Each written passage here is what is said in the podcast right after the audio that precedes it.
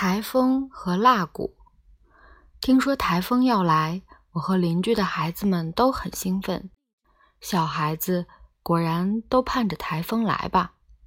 我家地势不是很低，即使河水决堤，最多只会淹过地板，最多只会淹过地板而已，不能让我游泳。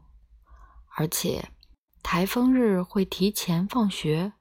我回到家，看到老爹站在门口，把两块捡来的破木板交叉钉在大门上。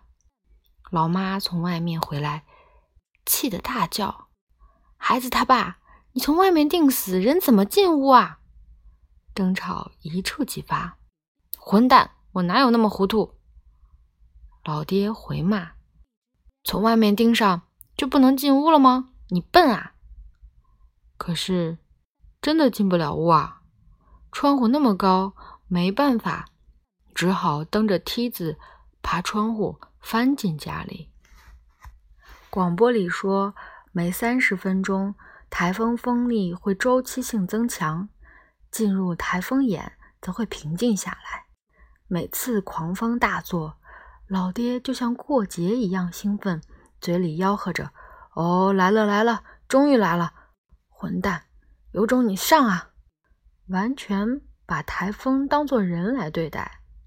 风力稍弱时，老爹就会说：“也不怎么厉害嘛，你就这点能耐。”等到风力再强一些，老爹又战战兢兢地说：“喂，这样很危险啊，别再刮了，我们喝酒吧。”然后他就径自喝起酒来。晚上，老爹也不睡觉。整夜关注台风的动向，嘟嘟囔囔，自娱自乐。翌日，风过天晴，阳光明媚，万里无云。附近挖了排水渠，台风过后，里面常发现尸体。刮台风时，街道积水很多，但巴士并不停运。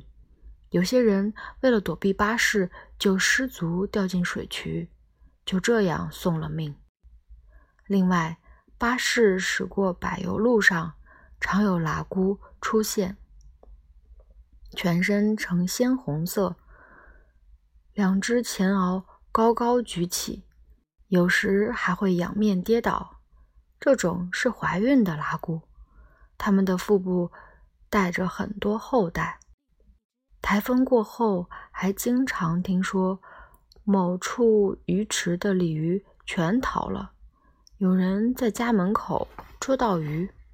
我家比较惨，茅房被水淹没，大小便横流，好恶心！我一边咒骂，一边帮忙收拾。